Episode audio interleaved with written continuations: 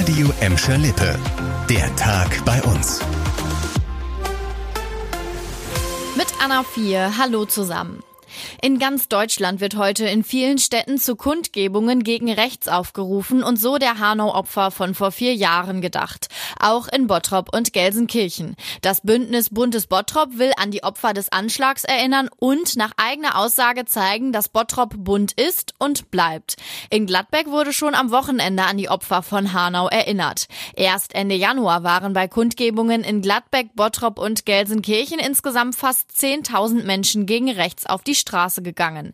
Hintergrund war die Enthüllung über geheime Pläne rechtsextremer Netzwerke, Menschen mit ausländischem Hintergrund massenhaft aus Deutschland ausweisen zu wollen. Handschuhe anziehen, Müllgreifer in die eine Hand, Müllsack in die andere Hand und ab geht's. In gut einem Monat ist wieder der große Aktionstag GE Putzt. Einen Tag lang soll dann in Parks, auf Spielplätzen oder Schulhöfen in Gelsenkirchen sauber gemacht werden. Und was man da so findet, das kann man sich gar nicht ausmalen. Im letzten Jahr habt ihr laut Gelsendiensten insgesamt fast zwölf Tonnen Abfall gesammelt.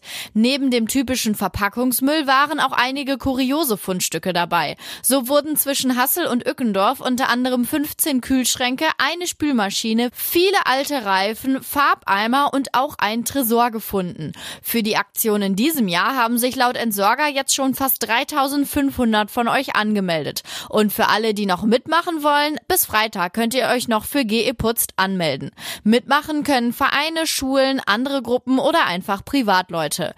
Handschuhe und Müllsäcke werden sogar gestellt. Wenn ihr so einen Müllgreifer benutzen wollt, den müsst ihr euch dann selbst mitbringen. In Gladbeck findet der Frühjahrsputz in diesem Jahr Mitte April statt. Bottrop verlegt die Aktion wieder in den Herbst.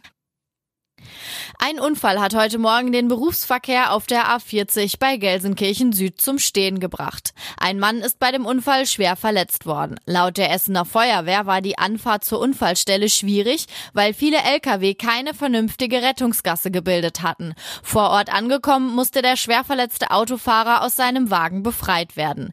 Der Fahrer eines anderen Autos wurde leicht verletzt. Insgesamt waren vier Fahrzeuge auf der A40 zusammengestoßen. Warum ist noch unklar. Während der Bergungsarbeiten war die Autobahn zwischen Essen-Krei und Gelsenkirchen Süd in Fahrtrichtung Dortmund komplett gesperrt. Im Berufsverkehr gab es dadurch einen langen Stau. Wie genau der Unfall passiert ist, muss jetzt die Polizei ermitteln. Das war der Tag bei uns im Radio und als Podcast. Aktuelle Nachrichten aus Gladbeck, Bottrop und Gelsenkirchen findet ihr jederzeit auf radioemscherlippe.de und in unserer App.